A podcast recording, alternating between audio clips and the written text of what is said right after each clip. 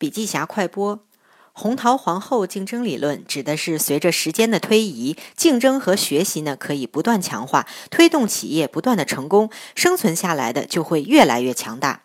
竞争可以激发出企业组织更优异的表现。你要主动应对红桃皇后竞争，做好组织工作，加快发展速度，共享信息，下放权力，充分发挥产品团队的作用，进行跨职能的团队沟通。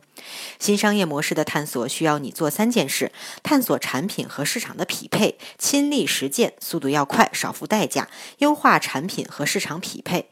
那么，怎么做成一个物尽其职的商业模式呢？如果你的行业不是前沿，技术竞争就是推动发展的最大引擎。我们必须要在系统当中实现统一，使整体系统效率更高。好了，深度学习还需阅读笔记侠完整版笔记还原。